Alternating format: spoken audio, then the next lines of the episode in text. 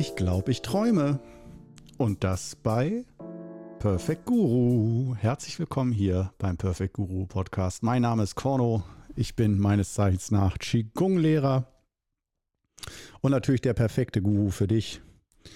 Das kannst du in, jedem, in jeder Podcast-Episode wieder von neuem herausfinden. Ja, äh, schön, dass du heute wieder mit dabei bist beim Thema Träume und Wirklichkeit. Wie genau ich den Titel dann nennen werde, weiß ich noch nicht, aber es geht um das Thema Träume.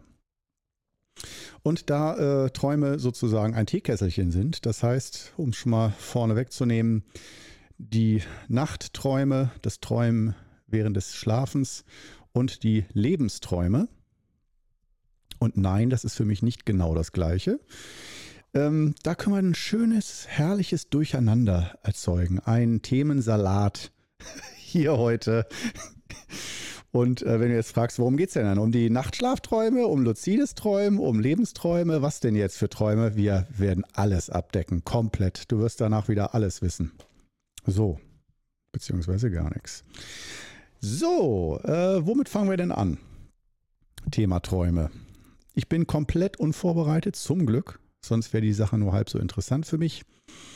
Ähm, und äh, wir fangen erstmal an. Ähm, ich sagen mit meiner, ich will dir erstmal als Hörerinnen und Hörer äh, vor den Kopf stoßen, natürlich. Und mal wieder ein paar Hörer verlieren und so weiter und so fort. Polarisieren, du weißt, das alte Thema. Polarisieren, eine Meinung Äußerung, äh, äußern. Da sind dann nicht immer alle der gleichen Meinung und viele sagen dann, nee, wenn der so eine Meinung hat, dann kann das nicht mein Guru sein. Und so soll es sein. Denn ähm, tatsächlich, je länger ich mich mit all diesen Thematiken ähm, beschäftigt habe, ähm, umso mehr oder beziehungsweise umso weniger Wert lege ich auf das nächtliche Träumen. Ähm, du kannst dir sicherlich vorstellen, als Qigong-Lehrer wurde ich und werde ich mit Sicherheit auch noch unzählige, und mit unzählig meine ich mehr als unzählige Male, mit Träumen konfrontiert. Das heißt, Schüler kommen zu mir, das ist völlig Standard. Schüler kommen zu mir und sagen, ich hatte einen Traum und der fühlte sich ganz wichtig an und äh, wollen mir ihre Träume erzählen. Das heißt, dieses Bedürfnis ist ganz groß, seine Träume zu erzählen. Das ist zumindest in meiner Welt mit meinen Schülern und meinen Leuten drumherum. Ähm, da wird den Träumen häufig eine Wichtigkeit und ein Wert und eine Schwere beigemessen, die sie meiner Meinung nach nicht verdient haben. und da, an dem Punkt mache ich mir keine, Treu äh, keine Freunde, keine Träume, äh, keine Freunde, weil ich weiß, dass äh, Träume, es ist immer leicht gesagt, ja, Träume sind wichtig, ja, Träume, höre auf deine Träume und so weiter. Aber äh, ja, zu oft es ist, äh, ist es so gewesen, dass ich gemerkt habe, dass Träume wirklich mehr wie der Bioabfall des täglichen Lebens äh, gewesen sind. Und ich will nicht sagen ausnahmslos und nicht alle Träume immer sind nichts wert. Und so, ähm, ihr könnt euch vorstellen, ich selbst äh, träume auch und hatte auch schon Träume, die sich unheimlich wichtig angefühlt haben. Ähm, aber oder auch Bilder, die aufsteigen und denen man dann einen ungeheuren Wert beimisst, weil man so das Gefühl hat, so habe ich vielleicht eine tiefe Verbindung zu meinem Unbewussten oder zum Göttlichen oder erhalte Botschaften über meine Träume, wie ich äh, weiter zu leben habe, was ich für Entscheidungen zu treffen habe und sowas. Und ich will auch nicht sagen, dass nie ein Mensch äh, aus seinen Träumen eine klare Botschaft abgeleitet hat. Das äh, ist sicherlich ganz anders. Und äh, auch gleich, um mal mich selbst als Experten zu outen. Ich habe jahrelang, als ich jung, jung war, früher, äh, ich glaube von so 16, 17 an, bis 19, 20, so die zwei, drei, vier Jahre, habe ich Träume aufgeschrieben, analysiert, bewertet und mich sehr intensiv bis hin zum luziden Träumen damit auseinandergesetzt. Was ist Träumen? Was bedeuten Träume? Ähm, wie kann ich über das Analysieren von und Aufschreiben von Träumen mich selbst besser verstehen, erkennen und so weiter. Vielleicht bin ich auch einfach die einfache, dumme Ausnahme von allen anderen, die schlau und äh, die eine kurze Leitung haben. Bei mir war es auf jeden Fall so, dass bei mir hat das, ich habe die Träume eigentlich so gut wie nicht verstanden, die meisten Träume zumindest nicht, was das soll. Sondern erst fünf bis zehn Jahre später. Wenn ich da dann über die Träume nochmal nachgedacht habe oder die gelesen habe, dann ist es mir wie Schuppen von Augen abgefallen, dass das mit meinem Alltag was zu tun hatte und dass das vor allen Dingen tiefe Emotionen, die unterdrückt waren oder die meinen Alltag bestimmt haben, dass die in Bilder gegossen wurden, sozusagen. Das heißt, ein bisschen so, als ob das Herz zu einem spricht. Und das ist ja erstmal wieder, wo man denkt, oh, wieso, was hast du dann gegen Träumen? Das ist doch super. Das Herz spricht, es gibt dir Bilder und wenn du Glück hast, erinnerst du dich sogar daran, was das Herz zu dir sagt. So als ob das Herz dir damit Botschaften übermitteln will. Aber ich fasse es nochmal zusammen. Für mich, ich sage es einfach mal grob über den Daumen, wir vereinfachen das ganze Schwarz-Weiß-Malerei. Ich sage mal so, bestimmt von meinem Gefühl 95 Prozent aller Träume sind aus meiner Sicht Bioabfall des Alltags. Das heißt, eine Aufarbeitung von Alltagserlebnissen oder dass man auch anders sagen kann, durch den Alltag, durch unsere Sinneserfahrung und Erlebnisse, dass im Innern Spannung erzeugt wird und manchmal auch Überspannung erzeugt wird, auch psychisch, emotional. Und dass in den Träumen dann wieder entknotet wird und diese Spannung entladen wird, abgebaut wird. Innere Spannung abgebaut und entladen. Das würde ich mal ganz unwissenschaftlich, wissenschaftlich so formulieren wollen, ähm, dass das aus meiner Sicht so ist. Und dass, wenn man immer die gleichen Angstträume oder Spaßträume oder sonst was für Träume hat, die sich immer wiederholen, bei mir waren das ganz klassisch, ähm, ich habe das Abitur doch noch nicht Träume, mal ganz persönlich. Ich habe mit äh, 20 Jahren Abi gemacht, einmal sitzen geblieben in der 11. Klasse und ähm, habe das Abi gut gemacht, hatte auch keinerlei Prüfungsängste oder sowas. Ich war eh im Scheißegal-Modus, so von wegen, ach Gott, ich bin eh sitzen geblieben und pff, was soll's, so, also Schulrebell und habe dann sehr gutes Abi gemacht, weil ich einfach ja, mit Meditation zusammen und so habe ich mir das sehr entspannt das Lernen eingeteilt und geguckt, ich schaue einfach mal, was dabei rauskommt und weil ich so ziemlich entspannt dem begegnet bin, habe ich ein viel besseres Ergebnis bei meiner Abi-Note oder den Noten gehabt als erwartet von allen. Das führte auch zu einem Gespräch mit dem Jahrgangskoordinator, der auch so sagte, na, wir sind kurz davor, das überprüfen zu lassen, ob das mit rechten Dingen zuging. Dabei war ich einfach nur entspannt und konnte dann äh, eine gute Abi-Note abgreifen. Aber das Spannende war, in den Träumen in den nächsten Jahren und auch noch Jahrzehnten, das letzte Mal ist, würde ich sagen, ein Jahr oder zwei Jahre her, höchstens, dass ich träume, ich bin in meinem echten Alter, also zum Beispiel 30, 40 oder so, und träume, dass ich auf irgendeine Art und Weise meine, mein Abi verliere und nochmal machen muss. Oder die, die, die ganz tolle Variante, dass ich die Chance bekomme, mein Abi nochmal besser zu machen. Aber mit der Gefahr, dass wenn ich eine schlechtere Note schreibe, dass da nicht das alte Abi gilt, sondern das neue. Und ich kann das Risiko eingehen, das Abi nochmal zu probieren, um eine noch bessere Note zu bekommen. Was für ein Schwachsinn. also, ähm, ja, vor allen Dingen dann, wenn man schon 30 ist, 35 ist und so. Dann vor allem dieser ganze Stress und das ganze nochmal ein Jahr lang zur Schule gehen und sowas. Aber irgendwie hat sich, das ist, glaube ich, der am häufigst wiederkehrendste Traum, den ich habe.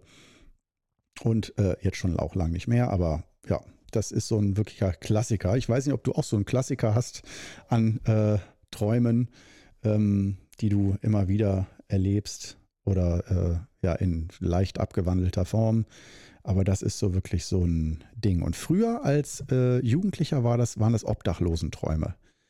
Ständig waren Obdachlosen, Obdachlose, die mich verfolgt haben oder ich selber oder vor allem immer Obdachlose, die mich verfolgt haben und so. Und das im Nachhinein habe ich dann erkannt, ach ja klar, von Göttingen wurde ich entwurzelt, als ich 15 war, umgezogen, also praktisch mein Zuhause, meine Heimat verloren und dann nach Osnabrück und ich bin dann nicht gut angekommen in der Stadt äh, eigentlich bis heute nicht richtig angekommen. Die Peoples hier in Osnabrück äh, sind alle lieb und nett, aber die Art von den Osnabrückern, vom klassischen Osnabrücker, die mögen mich, glaube ich, nicht besonders mit meiner Art.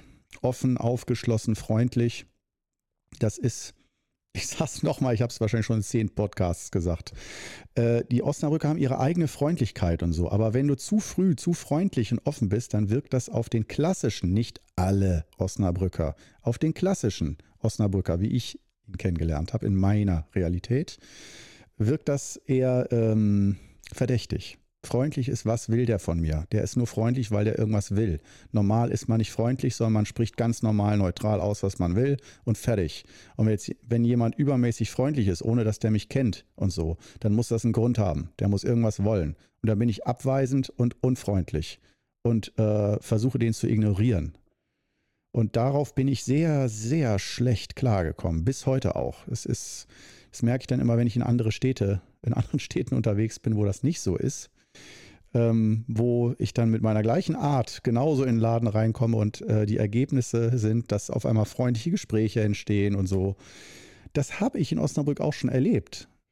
Aber hm, gut, auf jeden Fall, äh, das führte dazu, diese völlig unterschiedliche Lebenskultur und Kommunikationskultur zwischen Göttingen und Osnabrück, ähm, dass äh, ich immer diese obdachlosen Träume hatte. Also mit 15 fing es an, nach dem Umzug und die mich dann mal verfolgen und dann dieser Klassiker, dass man im Traum läuft, aber mit voller Anstrengung, aber du kommst nicht richtig vorwärts und du läufst wie ein Zeitloop, obwohl du voll angestrengt sprintest und dann äh, holt dich der Obdachlose ein. Also dieses Gefühl. Ähm, ja, und der tut dir letztendlich auch gar nichts, aber äh, verfolgt dich und so. Ähm, so, das waren so meine Traumwelten. Jetzt hast du einfach mal zwei Beispiele von mir gehabt.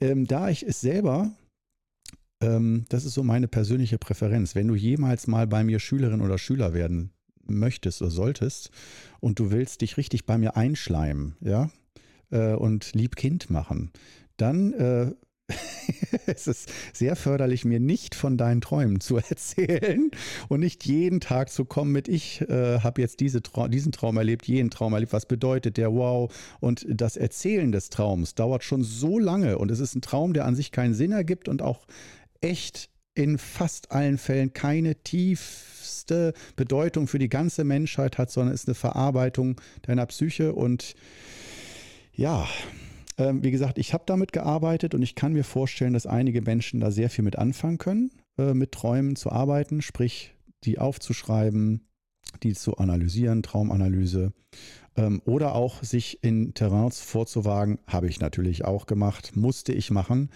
das luzide Träumen. Ähm, ja, das luzide Träumen, darüber berichte ich dir gleich nach einem Schluck Jasmintee ähm, hervorragenden Huang Di Jasmin-Tee. Äh, für dich bedeutet das ein Achtsamkeitsatemzug in Stille. Für mich leckeren Tee. Bis gleich.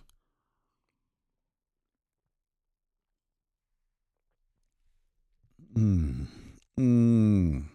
Dieser Huang Di Cha Jasmin-Tee von der Firma Edeltee, die mich nicht sponsort, aber die ich mit meiner Werbung sponsere. Ähm, mm. Mmh. Wie eine Streicheleinheit für die Zunge, den Gaumen. Wow. Wow. So sanft, so zart. Mit, ja, Anklängen von Aprikose. Geil. Ohne dass es parfümiert wurde. Oder aromatisiert. Ja, gut, kommen wir zum luziden Träumen, äh, zum nächsten Punkt auf meiner Liste. Ähm, luzides Träumen, da äh, will ich wieder ein paar Freunde äh, verlieren an dieser Stelle und mich, ich will nicht sagen, darüber lustig machen, über luzides Träumen. Es ist wirklich eine spannende Angelegenheit. Ich kann darüber aber sprechen, weil ich da auch Erfahrungswerte gesammelt habe im luziden Träumen. Ich habe das jetzt nicht jahrzehntelang intensiviert, aber ähm, ich habe so die klassischen Anfänge gemacht, die, äh, um es kurz zusammenzufassen, luzides Träumen, falls du davon noch nicht gehört hast, ist, dass du bewusst träumst, dass du lernst, bewusst zu träumen und dich in Traumlandschaften, in deinen Traumkulissen, in deinen Träumen bewusst zu bewegen und zu verhalten und sozusagen dir dadurch ganz neue Welten zu öffnen und dann durch deine Traumwelten reisen zu können oder in äh, äh, Träumen dann ja deine Realität da sogar selber zum Teil erschaffen zu können.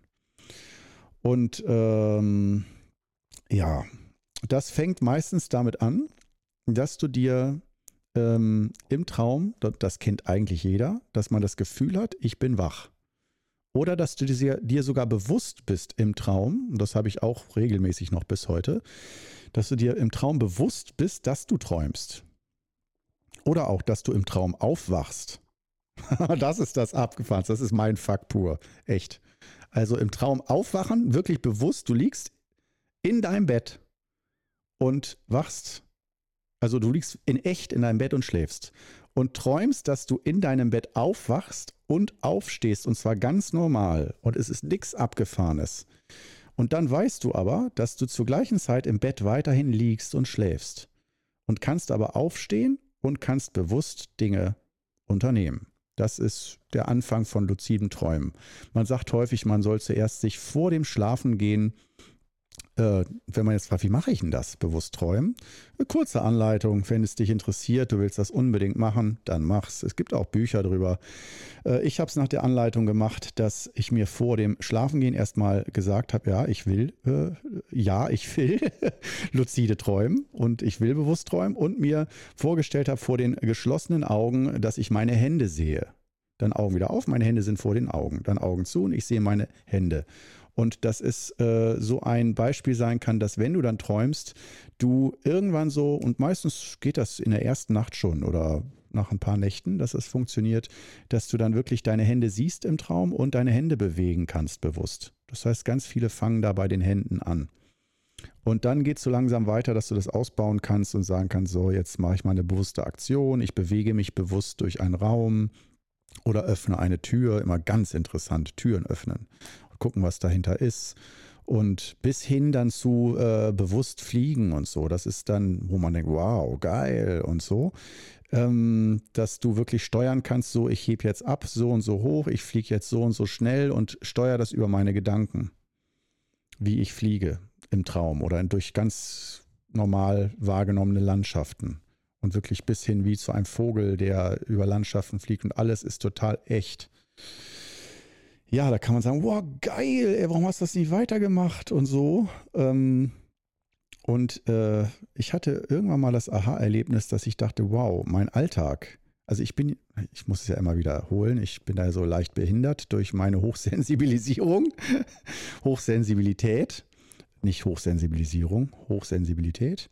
Äh, ein Kackbegriff übrigens, viel zu lang und umständlich. Ähm, und äh, genau, bei der Hochsensibilität, da äh, kannst du dir ja im Grunde vorstellen, alles ist dir ständig zu viel. Alles. Ganz normale Begebenheiten äh, machen dich randvoll. Äh, du bist ständig kurz vorm Trauma und kurz vorm, wie komme ich hier raus und äh, kriege ich keine Luft mehr. Und solche Geschichten. Äh, dafür ist Qigong zum Beispiel aus meiner Sicht auch sehr, sehr gut. Vor allen Dingen so Meditation stehen wie ein Baum, um auf in, auf dich einprasselnde Sinneswahrnehmungen und Erlebnisse, die alle gar nicht schnell genug verdaut werden können in der Intensität, wie man sie wahrnimmt. Und dann zu viel Herzensblockaden führen, falls alles immer zu viel ist und so. Und dann wirkt man auf andere Menschen plötzlich komisch, weil man sich dann zurückzieht oder nicht meldet oder so. Weil du kannst einfach nicht mehr. Du bist nur noch durch und auch hast oft das Gefühl, dass man, dass man so wie krank ist und so. Aber heute geht es nicht um Hochsensibilität. Nur, dass ich dann gemerkt habe, um das nochmal kurz anzuknüpfen, dass äh, der Alltag für mich schon so viel ist, wo ich mich gefragt habe, warum willst du dir noch eine Welt? Nur nachts hast du mal deine Ruhe. Und da willst du dann die ganze Nacht auch noch arbeiten und Sachen tun und neue Welten entdecken und sowas. Und letztendlich auch egal, wie interessant und neugierig und spannend die Thematik ist, und jeder darf das ja machen, wie er will, ähm, dass ich mich gefragt habe, ist diese Welt, in der wir normal leben, die Tageswelt, die Wachwelt, ist die so langweilig und begrenzt und so schlecht und grau und äh, nichtssagend, dass ich diese Traumwelten brauche, um so ein bisschen Farbe in mein Leben zu kriegen? Und wenn du jetzt die Frage beantwortest mit, ja, mein Alltag ist immer gleichbleibend, immer grau, es, ich langweile mich, es ist mir alles immer zu wenig und ich brauche wirklich mehr Input, mehr Farbe und so weiter. Und jeder Tag ist wie der andere. Und puh, ich weiß gar nicht, wozu ich überhaupt noch leben soll und so. Dann kann man mal probieren, sich da neue Farbwelten und Traumwelten zu eröffnen.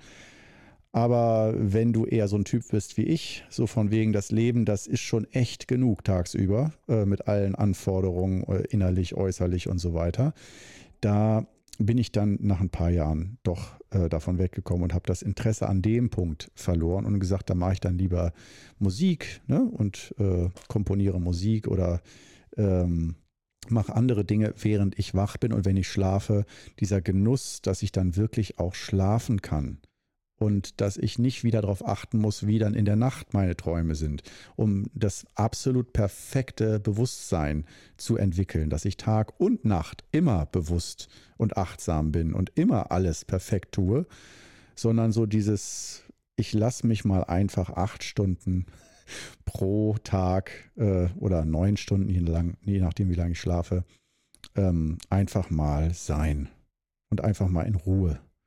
Und allein das, als ich mir das so vor Augen geführt habe, dachte ich mir, jo, das ist dein Ding. Und ich weiß, Traumwelten, wenn man da einmal sich mit beschäftigt, das kann sehr, sehr interessant sein und echt, dass du denkst, wow.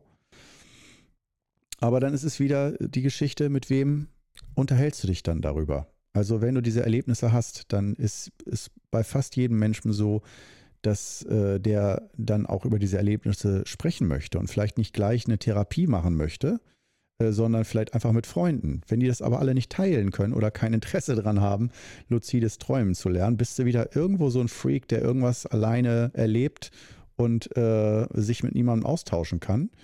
Und das ist auch schon wieder ein auf Dauer nachhaltig gesehen äh, ein trennendes, eine trennende Angewohnheit, eine isolierende Angewohnheit. Und beim Qigong zumindest versuchen wir, so wie ich Qigong als Lehrer verstehe und auch als Übender, ähm, versuchen wir natürlich, klar, es müssen mal Grenzen gesetzt werden, aber eigentlich dieses Trennende aufzulösen. Und wir wollen eigentlich ja alle zur Einheitserfahrung, dass wir im Kosmos wundervoll aufgehoben sind, ein Teil des Großen und Ganzen, dass wir nicht alleine, abgegrenzt, isoliert ähm, vor uns hin leiden, sondern dass wir mit allem in Verbindung sind und das auf eine positive, liebevolle Art, ganz unten drum. Selbst wenn auf der Oberfläche ähm, die Menschen unfreundlich sind, sich hassen oder streiten oder nicht einer Meinung sind, dass je tiefer man geht, immer mehr die Liebe und die kosmische Harmonie Einzug erhält. Das ist ja eigentlich mal so ein Anspruch, den, denke ich, viele haben, die Qigong, Yoga und Zen und sowas alles machen, dass man da zu tieferen Seinswelten aufbricht. Und ähm, ja, das ist dann natürlich eine Entscheidung, willst du diese tieferen Seinswelten dann in den Träumen erleben oder äh, dich damit beschäftigen? Da würde ich auch wieder dazu raten, und da stehe ich nicht zur Verfügung für, ähm, dir einen sehr guten Lehrer oder Meister, Meisterin zu suchen, die dich da begleitet, auch mit dir darüber spricht, Kurse macht und wo du eine Community hast, es gibt bestimmt Internetforen, die sich nur mit luziden Träumen beschäftigen und die dann zu finden und da mitzumachen. Also so viel mal zu meiner Offenheit. Wenn dich das interessiert, will ich mich jetzt da nicht über dich lustig machen oder sagen, lächerlich, luzides Träumen. Nein, das ist ein, für mich aber eine Art von Hobby, die ich, äh, dass ich selber nicht mehr, für das ich mich selber nicht mehr so interessiere, aber ähm, wo ich sehr gut verstehen kann, wenn da jemand fasziniert ist und ähm, sagt. Und das auch nicht von oben herab, sondern es kann sein, dass das dein Lebensweg ist, luzides Träumen. Und dass du echt merkst, wow, das ist es für mich. Dann mach es. Aber wie gesagt, wieder mein allerletzter Tipp für dich da. Dann ähm, such dir einen guten Begleiter, Betreuer, betreutes luzides Träumen sozusagen, ähm, dass wenn du da Dingen begegnest, die dich überfordern, dass es da jemanden gibt, der dich da auffangen kann. Und nochmal mit der Betonung, das bin dann nicht ich. Ja, also äh, selbst wenn ich das in Einzelfällen theoretisch könnte, ähm, dass wenn jemand sich da auf das Terrain wagt, da will ich dann nicht Verantwortung übernehmen und äh, sagen, okay, ich hole dich wieder zurück oder sammle dich wieder ein, sondern das musst du dann mit anderen Leuten zusammen machen. Wir beim Qigong hier äh, konzentrieren uns, wie gesagt, mehr auf die fünf Übungen und Meditation natürlich ist ja Teil der fünf Übungen. Und äh, meine Erfahrung ist da wirklich, dass das sollte eigentlich dem normalen, geneigten Menschen reichen, sich da auseinanderzusetzen mit den Erfahrungswelten und Sinneswelten und die, soweit es geht, zu öffnen, dass man das alles auch noch vertragen kann. Vor allen Dingen immer Stich, äh, Stichwort Überforderung und dass nicht alles zu viel wird. Und wenn man sich mit luziden Träumen auseinandersetzt, würde ich als allererstes die Frage stellen, wenn du dich dafür interessierst, als allererstes die Frage, wie sieht es mit deinem Alltag aus? Nochmal als Fazit, hast du das Gefühl, der Alltag ist dir viel zu wenig und du sitzt oft stundenlang gelangweilt rum ähm, und da ist nichts, keine Freunde, gar nichts, keine Familie, kein Job und so, Dann, wenn da die leere weiß, äh, weiße Leinwand ist, dann kann man langsam mal gucken, okay, luzides Träumen, wunderbar. Aber wenn ein Alltag proppevoll ist, mit was auch immer, sei es nur mit Gefühlen und Gedanken oder mit tatsächlichen Aktivitäten, Familien organisieren, arbeiten und, und, und, und, ähm, dann würde ich normalerweise eher davon abraten, dann noch ein Handlungsfeld aufzumachen. So, so viel zum luziden Träumen. Kommen wir zum nächsten Feld. Wie gesagt, also normales Träumen aus meiner Sicht fast immer Bioabfall des Alltags, psychischer Bioabfall des Alltags. Hört sich ein bisschen böse an, ist auch so gemeint. Und dann das luzide Träumen, auch kein Fan davon. Und wenn du jetzt immer noch nicht abgeschaltet hast, dann ähm, ja, bist du immer noch mit dabei. Tolle Logik, was? Ja, also dann kommen wir zu den, äh, ich werde auch einfach noch mal ein paar Mal springen. Vielleicht komme ich auch noch mal zum luziden Träumen zurück. Wir haben ja schließlich noch über eine halbe Stunde. Kommen wir zu dem äh, letzten Themenfeld, äh, das da wären Lebensträume. Lebensträume. Oi, oi, oi, oi, oi, oi. Ich weiß nicht, wie es bei dir ist. Und ähm, bei mir Katastrophe. Also erstmal die gute Nachricht. Also wir gleichen, ich erzähle von mir, du gleichst das, weil es ja interaktiv ist, ein bisschen hier der Podcast, gleichst das dann mit deinen eigenen Erfahrungen natürlich ab. Es ist durchaus so gemeint, dass du nicht einfach nur meine, meinen Senf hier gehörst und dich darüber freust oder nicht, sondern du gehst natürlich gleich mit. Wir stellen uns gemeinsam diese Frage, äh, Lebensträume. Die gute Nachricht. Ich hatte schon sehr viele.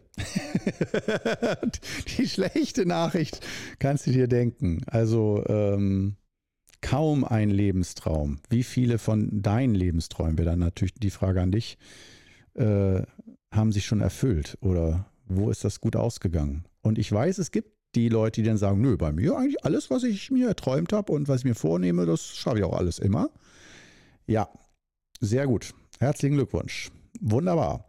Äh, du darfst weiterhin an diesem Podcast teilnehmen und auch Qigong machen. Das freut mich. Das ist, du bist ein wundervoller Mensch. Äh, ich bin an dieser Stelle aber, mein Herz schlägt mehr für die Versager unter uns, wo man mit goldenen Vorstellungen und Erwartungen und Anfangseuphorie sich in Projekte hineinwirft und Unternehmungen und äh, in seine Lebensträume und äh, ja, nicht nur die Lebensträume irgendwann mal träumt, sondern ähm, und mit Leuten beim am, in der Kneipe irgendwie ein bisschen rumspinnt, weil wie schön es wäre, wenn, sondern ich bin dann schon der auch gewesen, der sagt, ja, wieso, was, wie, wenn. Äh, machen. Los, auf geht's. Und nicht vielleicht später. Wir legen sofort los. Ja, Planung und dann gucken wir, wie wir das Ganze umsetzen und das Kind geschaukelt kriegen. Nichts einfacher als das. Ein Jahr später. Nichts ist passiert oder es ist alles kaputt. Ähm, ja. Ähm, ich frage mich jetzt gerade, ob ich da mal ein paar Sachen aufzählen sollte. Ja, komm, zwei, drei Sachen. Wir haben genug Zeit hier heute. Wie gesagt, das, das Tolle ist ja bei diesem Podcast, du kannst ja jederzeit abschalten. Wenn es dir irgendwie zu sehr ein Korno dreht sich um sich selbst und seine Lebenserinnerungen, Memoiren, dann äh, spul vor oder sonst was. Würde ich auch genauso machen. Wenn es dich interessiert, hör zu. Also, meine Lebensträume, die schiefgegangen sind. Ähm, Erstmal aus Qigong-Sicht gab es auch viele Lebensträume. Also aus Qigong-Sicht war zum Beispiel der Traum mit einem ähm, Mitschüler von mir, Jörg, ähm, mit dem zusammen äh, ein Zentrum aufzumachen, das berühmte spirituelle Zentrum, äh, also mit Räumlichkeiten richtig, ähm, wo man dann äh, Behandlungen macht, wo man Kurse gibt, Seminare gibt, ähm, wo wirklich so ein Qigong, die, die ganzen Qigong-Schätze alle gelebt werden und ein äh, reges Kommen und Gehen herrscht. Also viele Leute, viele Schüler, Patienten, Klienten, Ausbildung und alles drum und dran in diesem tollen, wundervollen Zentrum. Ja, es äh, hat nicht stattgefunden, aus verschiedensten Gründen. Natürlich auch ganz klar, muss man sagen, immer der finanzielle Aspekt. Ich bin kein Erbe. Ich habe also nicht einfach mal ein paar hunderttausend Euro übrig, um mir da irgendwas aufzubauen. Ich bin auch keine Ehefrau oder ein Ehemann einer reichen Frau, äh, der einfach sagt, ach, mir ist langweilig, gib mir mal eine halbe Million, ich will meine Träume verwirklichen und dann mache ich meine Boutique auf. Nee, auch ohne Boutique. Ähm, und äh, daher ist dieses Zentrum nie zustande gekommen. Und ähm, ja, das ist ein Lebenstraum, dass der äh, flöten gegangen ist oder beziehungsweise der sich äh, transformiert hat. Denn irgendwann ist mir auch klar geworden, so ein Zentrum mh, hm, hört sich immer so toll an nach, ja, ein Ort der Energie und Kraft und da darf ich leben und arbeiten und Menschen treffen und so. Aber äh, auf gut Deutsch gesagt, erstmal ist es ein Ort, wo äh, Leute sich angezogen fühlen, die nicht im Gleichgewicht sind. Das heißt, jeder bringt seinen Scheiß mit zu wenig Energie, psychisches Ungleichgewicht, Schmerzen, Krankheiten, alles wird mitgebracht. Und wenn du dann auch noch wieder so eine Hochsensibilitätsabgrenzungsschwierigkeiten äh, hast und alles spürst, wahrnimmst, aufsaugst wie ein Schwamm, dann äh, macht dich so ein Zentrum innerhalb von ein paar Monaten, würde ich sagen, komplett handlungsunfähig. Dass du schaffst gar nichts mehr. Das legt dich lahm. Je mehr Leute um dich rum sind, die krank sind und so. Überhaupt als Qigong-Lehrer Hochsensibilität, großer Vorteil, aber naja, ähm, da merkt man, meine Hochsensibilität ist eigentlich die äh, Ursache davon, dass, würde ich mal sagen, 90 Prozent äh, meiner Träume gescheitert sind oder sogar noch mehr, äh, weil ich die nicht wahrgenommen habe. Ich habe es selber nicht gecheckt, sonst hätte ich das von, von vornherein wahrscheinlich alles sein gelassen.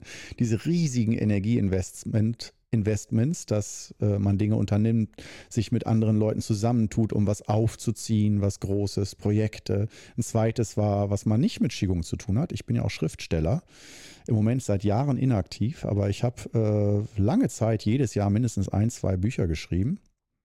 Das waren auch immer so ganz eigene Welten, in die ich mich dann zurückgezogen habe.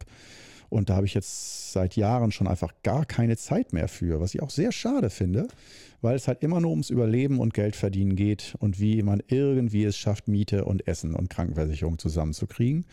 Und dann geht das halt flöten, was ich auch sehr schade finde, aber hm, so ist es. Dafür gibt es andere schöne Dinge. Musik, die, ich, die kann ich machen, dafür habe ich Zeit. Und ähm, ja, dieses Romane schreiben, da dachte ich mir, wow, äh, ich versuche es kurz zu gestalten. Äh, es, das Projekt hieß Storium und Deutschland sucht den Storystar. Ich, da, die Grundidee war, wow, es war gerade so DSDS, Deutschland sucht den Superstar. Die Show äh, war, das war noch ganz am Anfang, 2004 oder 2005, 2006 oder sowas.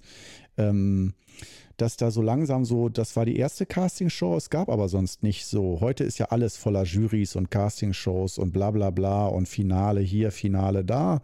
Und ähm, damals gab es, glaube ich, auch noch nicht mal Germany's Next Topmodel und sowas. Es war alles noch nicht da, sondern nur Deutschland sucht den Superstar. Und ich dachte mir, Mensch, was wäre denn, wenn man das für äh, Autoren macht? Und da was aufzieht online, ähm, dass jeder ähm, also es äh, war so ungefähr, jeder gibt seine ersten drei Kapitel ab und in der Runde 1 30 Autoren beginnen. Nur die erste Seite, die musste ich reißen als Zuschauer. Du kannst deine Stimme abgeben. Jeder durfte mitmachen. Publikum bestimmt, wer weiterkommt. Ähm, du kannst, konntest deine Stimme abgeben für äh, den Roman, der dir am besten gefällt. Und dann konntest du nach der ersten Runde sind 15 von 30 ausgeschieden und dann, so dass du jedes, jede Woche 30 Seiten zum Lesen hattest. Und am Anfang von 30 Personen jeweils eine Seite, in der zweiten Woche von 15 zwei Seiten und dann von 10 Leuten drei Seiten und so weiter, sodass du sozusagen die eine Geschichte von denen immer weiter gelesen hast. Du hast jetzt nicht jedes Mal ein neues Buch angefangen von den Autoren, von den Teilnehmern, sondern die haben ihr eines Buch präsentiert und äh, dann ging es sozusagen schrittweise in jeder Geschichte weiter und du hast entschieden, willst du diese Geschichte weiter lesen oder nicht. So, finde ich eigentlich ganz geil. Und halt auch 30 Seiten pro Woche schafft man zu lesen, wenn man da dabei ist. Und es haben, ich würde sagen, von, also wir haben gerade so es geschafft, 30 Autoren zusammenzukriegen.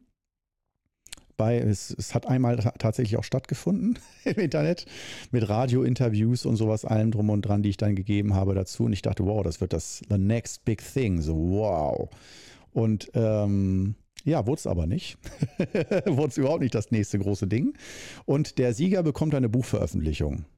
Äh, und zwar eine richtige. Nicht jetzt irgendwie nur, dass es mal äh, zehn Exemplare gedruckt werden, sondern wir haben dann irgendwie einen Verlag an Land gezogen, der dann gesagt hat, okay, wir äh, jetzt kein Riesen, nicht jetzt irgendwie Random oder Random House oder irgendwie ähm, bla bla bla, ähm, Diogenes oder sowas, war irgendein kleiner süddeutscher Verlag für Romane. Aber immerhin, ähm, richtige Veröffentlichung. Und äh, ja, dann ähm, ging es halt immer weiter und bla bla bla und hat auch tatsächlich eine Gewinnerin gegeben. Die hat dann auch auf der Leipziger Buchmesse vorgelesen und durfte ihr Buch veröffentlichen und so weiter. Eigentlich eine nette Idee, aber äh, durch das Team, da ist erstmal bei der Jury zum Beispiel, äh, dreiköpfige Jury. Ich war natürlich ein Jurymitglied, das habe ich mir nicht nehmen lassen. Ähm, und äh, dann noch zwei andere Jurymitglieder. Und äh, allein da fing es dann schon an, dass die anderen Jurymitglieder, weil man hat erstmal nichts verdient. Da waren keine Werbeträger, da war nicht irgendwie fett Geld da, sondern äh, einfach nur sozusagen Hobby, äh, ehrenamtlich und aus Spaß, eine Freude. Und äh, dann fing es damit an, dass irgendwie nach der Hälfte des Wettbewerbs die anderen Jurymitglieder gar nicht mehr mitgelesen haben. Die haben irgendwie das aus den Augen verloren. Das war irgendwie dann, ja, nö, ich schreibe da nichts mehr zu, mach da auch nichts. Und das merkst du natürlich auch so schon während des Wettbewerbs, dass, dass da so dann die Energie rausging, leider. Und ich war dann der Einzige, der dann da zuverlässig mitgemacht hat. Auch ein prägendes Muster meines ganzen Lebens, dass äh, ich immer wieder in das Gefühl reinkommen muss, äh, ich übernehme Verantwortung und alle anderen machen, was sie wollen und nur nach dem Lustprinzip, nur ich bin der Einzige, der gerade stehen muss und wirklich Pflicht, Pflichten hat und alle anderen haben nur Spaß. Ähm, das habe ich sehr, sehr oft. Es durchzieht mein Leben. Aber ist auch nicht nur schlimm, denn äh, dadurch habe ich auch viele schöne Dinge erlebt und an Land gezogen. Jo, also das war Storium und ähm, ja, das sollte dann jährlich stattfinden. Ähm, also dieser Wettbewerb, äh, Deutschland sucht den Storystar, dieser Storystar-Wettbewerb ähm, und das auf der Plattform Storium. Und Storium war eine Plattform, die sollte eigentlich für neue Autoren sein dass die da ihre Bücher äh, kostenlos hochladen oder Leseproben und dann Feedback bekommen. Und dass, wenn man Bock hat auf neue Autoren, dass man da auf die Seite gehen kann und gratis lesen kann, entweder ganze Bücher oder auszugsweise und dann Feedback bekommt. So, äh, und dadurch besser schreiben kann. Finde ich auch eine, bis heute sogar eigentlich eine geniale Idee. Die, äh, die ähm, Domain Storium habe ich, meine ich, auch sogar noch so als Plattform, auch der Name Storium, also Story und Storium wie Atrium oder wie Aquarium, also irgendwie ein Bereich, ein Forum. Ähm, für junge Autoren, neue Autoren, äh, dass man, äh, also grundsätzlich war dem, lag dem zugrunde, dass ich selber als Autor Leseproben verschickt habe oder äh, Manuskripte verschickt habe an Verlage und ich habe nie Antworten bekommen. Ich glaube, ich habe so vielleicht 40, 50 Manuskripte verschickt an, an alle verschiedenen Verlage, verschiedene Bücher. Und äh, ich habe, glaube ich, einmal eine Antwort bekommen, dass das nicht in ihr Programm passt. Von 40, 50. Alle anderen einfach wahrscheinlich direkt in Müll, gar nicht gelesen. Und äh, da dachte ich mir, Mensch, äh, ich kann ja nicht der einzige Autor sein, dem das so geht. Und ähm, was macht man denn, wenn man ein guter Autor ist und so? Wie viele gute Autoren gehen da durchs Netz, die äh, einfach nicht gesehen werden und dann auch aufhören zu schreiben oder so, die an sich genial sind? Da dachte ich mir, da muss es doch so ein Forum geben, wo man da mal als Autor als unbekannter Autor gesehen wird und sich dann auch rausstellt, wenn da jemand wirklich gut dabei ist, dann durch Bewertungsmechanismen und so wird der auch äh, demokratisch sozusagen äh, gesehen. Und das war, finde ich, bis heute, wenn ich es jetzt erzähle, kriege ich schon fast wieder Lust drauf, das zu machen. Aber nein, das Trauma sitzt zu tief. Das Trauma sitzt zu tief. Ja, dieser Lebenstraum ist, wie gesagt, auch flöten gegangen durch die Mannschaft, die das umgesetzt hat. Auch der das programmiert hat, das musste ja alles programmiert werden. Das war ja nicht nur so eine Spaß-Webseite, sondern da musste ja alles, jedes kleinste Detail programmiert werden. Und das war ein Programmierer, der hatte so für Autowerkstatt Ersatzteile irgendwie mal so ein kleines Programm gemacht und darin war der groß, aber in so einer Kommunikations-Community-Plattform, da äh, das Design war grottenschlecht, das war einfach nicht schön und ja, wenn da, egal. Auf jeden Fall, das Team äh, löste sich dann auf im Laufe der Zeit und ähm, somit auch die Idee Storium und Deutschland sucht den Storystar. Und äh, ja, das war auch einer der ganz großen Lebensträume, die auch schiefgelaufen sind. Dann verschiedene Geschäftsideen verschiedenster Art, genauso auch schiefgegangen. Und äh, oder alleine der Lebenstraum, ein Gran Canaria Krimi. Ich dachte mir, es gab vor äh, so 2008 oder 2009 ähm, kamen so gerade diese Lokalkrimis alle raus. So ist ganz langsam so einzelne Städte, Lüneburg-Krimi, Osnabrück-Krimi, sonst was. Aber Osnabrück, da gab es kein Krimi. Und ähm, Dann habe ich geguckt, ah, es gab Venedig, Krimi Donna Leon und so weiter. Aber es gab, und Gran Canaria gab es kein Krimi. Nicht ein, nicht mal anderssprachig. Und da dachte ich mir, bei so einer Masse von Urlaubern und als wenn du da im Urlaub gewesen bist, das ist doch eine Steilvorlage, eine Zielgruppe. Das ist doch ein schlauer Business-Schritt, selbst wenn es ein durchschnittlicher Krimi ist oder ein schlecht geschriebener Krimi. Als Gran Canaria Urlauber will man doch Gran Canaria Krimis lesen entweder vor Ort oder wenn du da gewesen bist oder wenn du da zukünftig hin willst, interessierst dich für das Land oder du hast da einen schönen Urlaub und dann siehst du im Buchladen, wow, Gran Canaria Krimi, der genau da spielt, wo ich im Urlaub war. Genau an den Stränden, an den Orten. Da, das, und bis heute denke ich, ja, das war eine gute Idee. Und ich habe alles versucht, Leute angeschrieben, kontaktiert, Verlage, sonst was. Nein, es hat sich kein Arsch dafür interessiert, nicht mal das Manuskript zu lesen das hat mich auch wirklich völlig desillusioniert, wo ich dachte, bin ich so verrückt und dumm im Kopf bei jährlich, das waren damals jährlich drei Millionen deutsche Gran Canaria Urlauber. Da dachte ich mir, eine klarere Zielgruppe für einen Krimi-Roman kann es nicht geben. Und alle in Gran Canaria, da gehst du nicht hin zum Arbeiten oder um Sport zu treiben, sondern um am Strand zu liegen und Bücher zu lesen. Und vor allem Krimis. Also bis heute. Du merkst schon, ich werde schon emotional wieder. Leicht aufgeregt. Korno ruhig, Brauner. Bleiben Sie ruhig. Ja, ich bleibe ruhig. Ja. Also der Krimi, den habe ich geschrieben, Salz und Sonne, hieß der. Den gibt es auch noch bei Amazon, meine ich, als äh, äh, elektronischen Download. Äh, den kann man dann, denke ich, auf dem Kindle lesen oder auf elektronischen Geräten. Also bis heute ist der veröffentlicht. Ähm, und meines Erachtens nach, ich wollte jetzt keinen hochphilosophischen, super spirituellen, mega Krimi-Bestseller schreiben, sondern ich wollte einfach nur so ein bisschen leicht humoristisch, locker, sonnigen Krimi schreiben, der keinen ganz hohen literarischen Wert hat, sondern wirklich so ein bisschen lockere Literatur die einfach da vor Ort spielt. Und ähm, ja, von meiner, aus meiner Sicht bis heute gelungen, der Roman äh, oder der Krimi. Aber ja, ist auch nie, was ist nie groß rausgekommen. Bis heute für mich auch ein Rätsel. Oder ich kann es mir schön reden, dass ich sage, mein Weg ist dann doch der Qigong-Weg und das hätte mich alles davon abgelenkt. Ne? Was wäre gewesen, wenn ich da Erfolg gehabt hätte und dann äh, jedes Jahr hätte ein äh, Gran Canaria Krimi schreiben müssen oder sowas als Geschäftsidee. Was wäre dann aus meiner Qigong-Karriere geworden?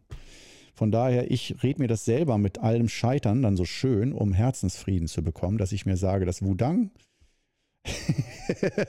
nicht meine Hochsensibilität, nein. Das Wudang hat natürlich den Riegel davor geschoben und mir dieses Schicksal verwehrt, und immer kurz bevor ein Traum in Erfüllung ging, das kaputt gemacht. Nur die Wudang-Geschichten, die gingen immer, und das stimmt aber tatsächlich, äh, das ging immer einigermaßen gut. Wie jetzt auch der YouTube-Kanal, der läuft einigermaßen hier. Der Podcast, weiß ich nicht, den kontrolliere ich nicht, ob da zehn Leute zuhören oder 100. Ich weiß es nicht, aber ich denke so zwischen 10 und 100 jede Woche, die das sich an, anhören, reinziehen.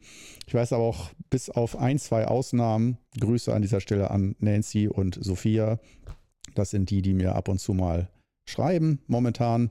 Äh, aber ich kann auch da nicht immer alle E-Mails lesen.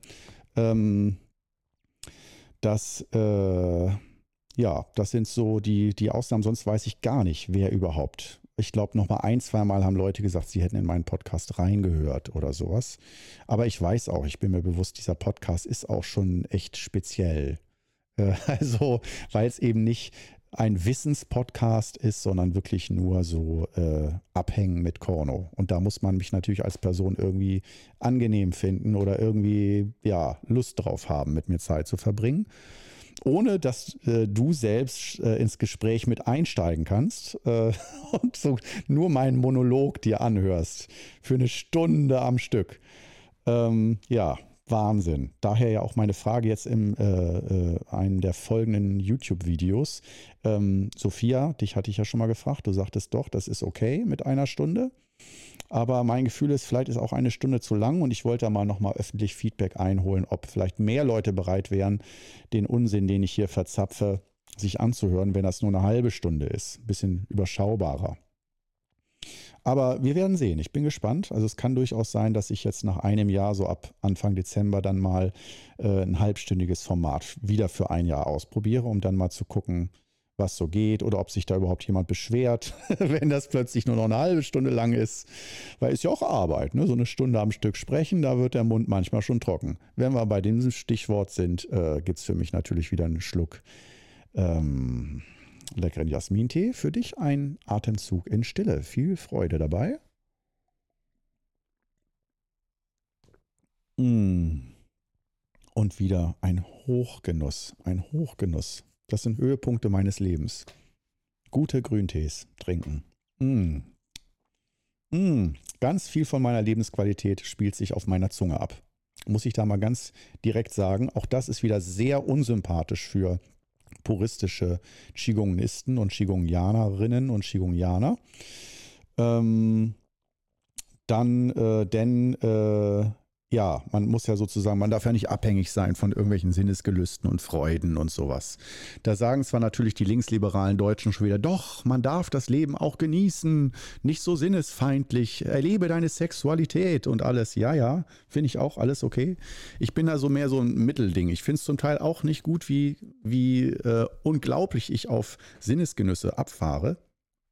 Also vor allem auf Geschmack von Essen und Getränken bis hin halt auch ganz schlimm zu alkoholischen Getränken, die wirklich gut sind. Gute Craftbiere, sehr gut, sehr gute Weine. Da sage ich nicht nein. Das ist wirklich eine, für mich eine, ein achtsames Erspüren und Genießen. Ja, das ist meine Lebenskultur. Ähm, und äh, wir waren beim Träumen, glaube ich, stehen geblieben, oder? Ähm, bei Lebensträumen und dass die äh, bei mir zumindest fast alle schief gegangen sind.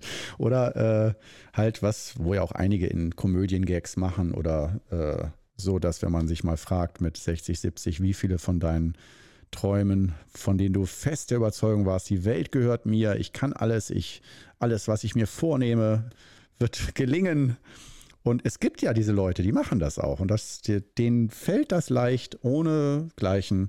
So wie mir es leicht fällt, Qigong-Kurse und Seminare, die Kurse nicht mehr, aber Seminare zu geben, sagen wir es mal so. Das geht mir ziemlich leicht von der Hand wo andere sich echt lange vorbereiten müssen, Angst haben, vor anderen zu sprechen, für dumm gehalten zu werden.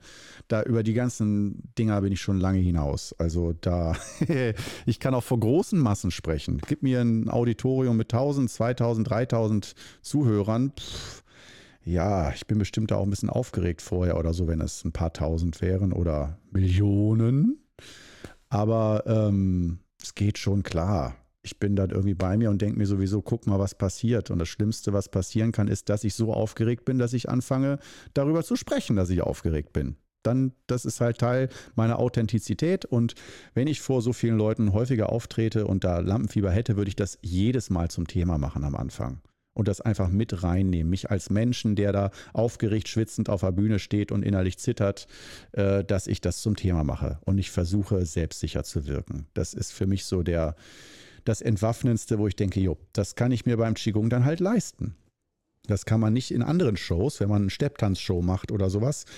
Äh, kannst natürlich auch am Anfang sagen, ich bin so aufgeregt und jetzt fange ich an zu steppen. Viel Spaß.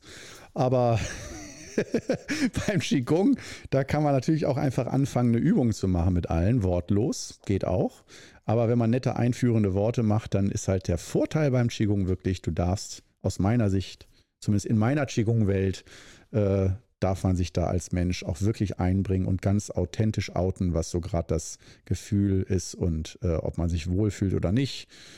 Und dass man dafür sogar auch Applaus und Bestätigung bekommt. Nicht dafür, dass man perfekt ist, sondern dass man authentisch ist und dass das auch andere im Publikum inspiriert. Mensch, wenn der sich traut, vor 2000 Leuten sich in die Hose zu scheißen, dann ähm, kann ich das auch. Oder dann kann ich in meinem Leben auch gewisse Dinge besser. Und also auch diese Vorbildfunktion die man ja ohne es zu wollen auch einnimmt, wenn du dich auf irgendeine Bühne stellst, dann äh, wir Menschen sind Nachahmer, nachahmende Wesen.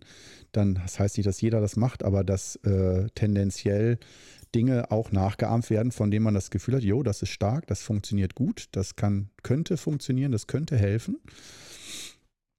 Und ähm, ja, bei den Lebensträumen, wie gesagt, äh, da kann ich sagen, wenn man mal andersrum sagt, äh, Gibt es denn überhaupt einen Lebenstraum, der sich, Korno, Frage an dich selbst, ähm, gibt es denn einen Lebenstraum, der sich für dich verwirklicht hat?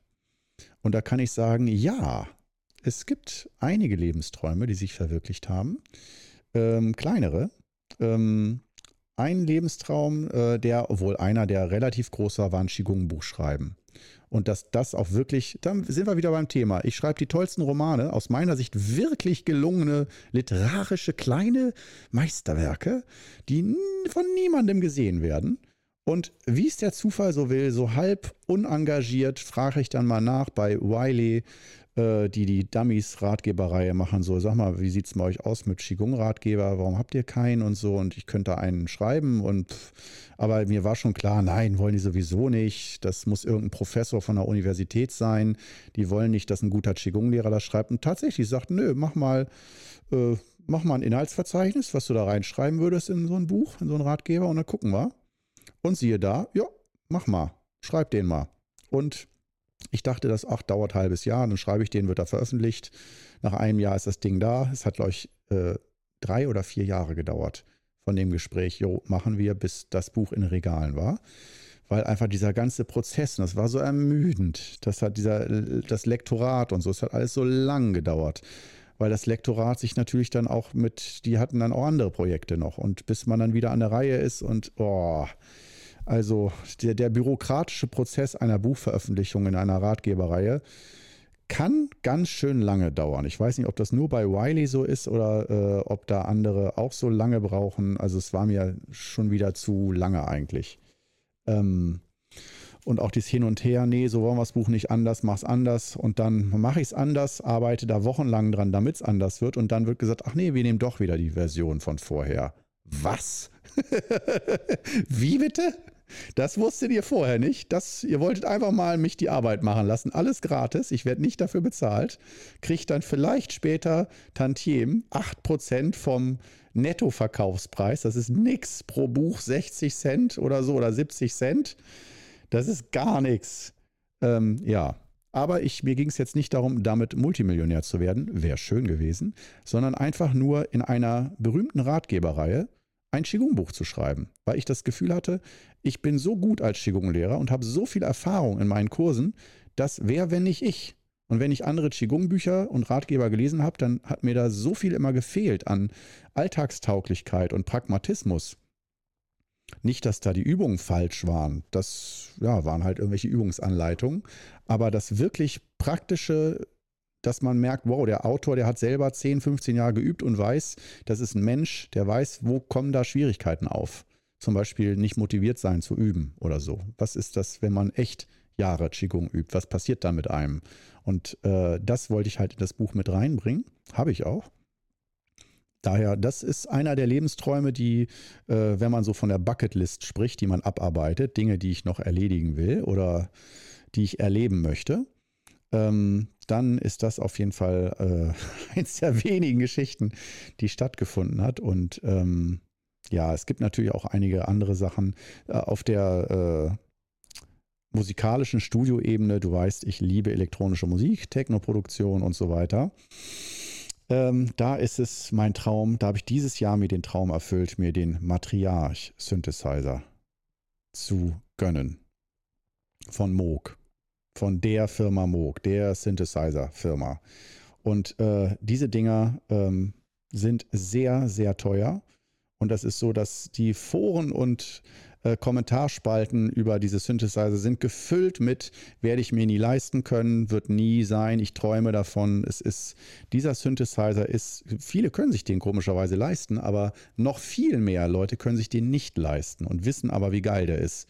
Dazu gehörte ich und habe zwei Jahre, glaube ich, gewusst, dass das mein Synthesizer ist, mein Gerät, mit dem ich das wie für mich gemacht ist, mein Sound, mein, meine Art zu denken, zu Musik zu fühlen, dass das wirklich, ich habe den nicht einmal in der Hand gehabt und dann irgendwo im Musikladen da mal fünf Sekunden, ich musste sofort loslassen nach fünf Sekunden, äh, wo ich den angespielt habe, weil ich sofort wusste, der trifft mich so ins Herz, dass ich es nicht ertragen würde, den noch länger zu spielen, ohne ihn zu besitzen.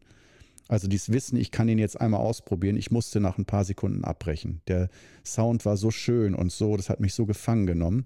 Ich musste sagen, nee, nee, nee, Junge, das ist jetzt nicht an der Reihe. Du musst erstmal in anderen Welten leben.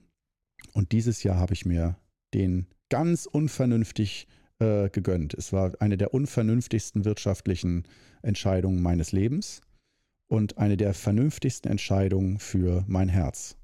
Ähm, und die ich auch bis heute nicht nur nicht bereue, sondern denke, wow, das bedeutet auch, dass ich mich als Musiker und als Soundkomponisten, ähm, als Produzenten von Musik ernst nehme und dass ich, das ist eine Art von Selbsterkenntnis oder von Erleuchtung. Ja. Und in dem Sinne, ähm, äh, es läuft noch. Ich, ich, äh, was, weshalb ich gerade stocke, ist, ich bin nicht völlig verwirrt, sondern mein äh, Podcast-Gerät zeigt mir gerade an, es ist voll, aber es nimmt äh, scheinbar noch auf. Ich weiß es jetzt nicht, ob das wirklich aufnimmt oder nicht. Ähm, das werden wir herausfinden. Ähm, hier steht offiziell noch 14 Minuten, aber äh, äh, ich habe die Nachricht bekommen, dass das Limit erreicht ist. Ich gehe jetzt erstmal davon aus, dass es noch weiterläuft. Ich höre es mir gleich an. Oh Gott, sonst muss ich den Podcast nochmal machen. Ich hoffe nicht. Ähm, ja, das sind so Lebensträume, ähm, die ich äh, erreicht habe, auf jeden Fall. Und äh, jetzt mein nächster Lebenstraum, den ich angehe, ist auf jeden Fall in Deutschland ähm, eine große Qigong-Community online. Also wirklich die Digitalisierung nutzen, um letztendlich sich natürlich auch wieder in Seminaren und Intensivwochen und so, um miteinander mit, mit sehr leidenschaftlich begeisterten Schülern sozusagen, die zu suchen, zu finden über äh, das YouTube- und Podcast-Angebot hier, aber vor allen Dingen über YouTube und dann äh, mit solchen Menschen zusammen intensiv Qigong zu üben und nicht nur ein paar Anfängerkurse, böse gesagt, für Hausfrauen zu machen, ähm, weil das sage ich jetzt nur so, weil es tatsächlich so ist, dass ein großer Anteil in Qigong-Kursen bei mir Hausfrauen waren. Und ähm, ja, das ist auch nichts Schlechtes, war auch alles super. Nur ähm, hatte ich das Bedürfnis, also Hausfrauen möchten im Regelfall nicht ultra intensiv ihr ganzes Leben widmen. Die haben schon ein Leben. Und ich wollte Leute, die noch kein Leben haben oder die eher sagen, ich will so, äh, ich will nicht sagen Qigong Mönch oder Nonne werden, aber wirklich ganz intensiv das miteinander zu üben. Und äh, das baue ich gerade auf. Und ich weiß, das dauert jahrelang, erfordert Geduld, aber ich bin ja auch dabei, äh, wie du siehst auf YouTube jeden Tag. Und ähm, ja, das will ich einfach machen, weil ich die, so begeistert bin von dem Übungsschatz und von den Lehrschätzen von Großmeister Dan Gongzhong und so viel auch davon selbst persönlich profitiert habe, dass ich denke, ja, dieses Angebot, äh, dass ich das Vertrauen habe, dass ich das Menschen gut vermitteln kann, auf meine Art, oder nicht allen, aber vielen Menschen gut vermitteln kann und ihnen damit helfen kann und dazu beitragen in der Welt, dass das äh, Stimmungsbild, die Laune bei den Menschen steigt und das der Lebensgenuss einfach. Und nicht erstmal tolle spirituelle Erleuchtungen, sondern einfach, dass es vielen Menschen viel besser geht. Das ist schon mal echt geil. Das äh, so viel zum Abschluss. Jetzt haben wir heute also äh, das Thema äh, Nachtträume, Nachtschlafträume, luzides Träumen und Lebensträume äh, einmal ja durchgesurft sozusagen. Natürlich sehr subjektiv aus meiner Sicht, ich weiß. Ich habe da jetzt wenige allgemeine Lebensregeln daraus abgeleitet für dich, also wenig offizieller Mehrwert. Ich hoffe, dir hat es trotzdem Spaß gemacht heute, mit mir zusammen hier abzuhängen. Und ähm, ja, dann werde ich mich mal nach diesem Podcast um die Speicherkarte kümmern, die mal wieder ein bisschen frei zu machen. Ich habe jetzt also, um es nochmal auf den Punkt zu bringen, bis jetzt dann anscheinend 64 Gigabyte an Podcasts produziert in meinem Leben. Oder auf diesem Rode, äh, wie heißt der Rode Podcaster? Äh, äh, Procaster, Roadcaster, Roadcaster, genau. Gut, in dem Sinne, ähm, wow, dass du wieder mal bis zum Ende dabei gewesen bist. Es ist unglaublich. Oder auch nicht. sehr, sehr schön. Und ja, ich freue mich darauf, wenn du nächste Woche wieder mit dabei bist am Start und äh, wieder dir die nächste Episode reinziehst. Bis dann. Ciao.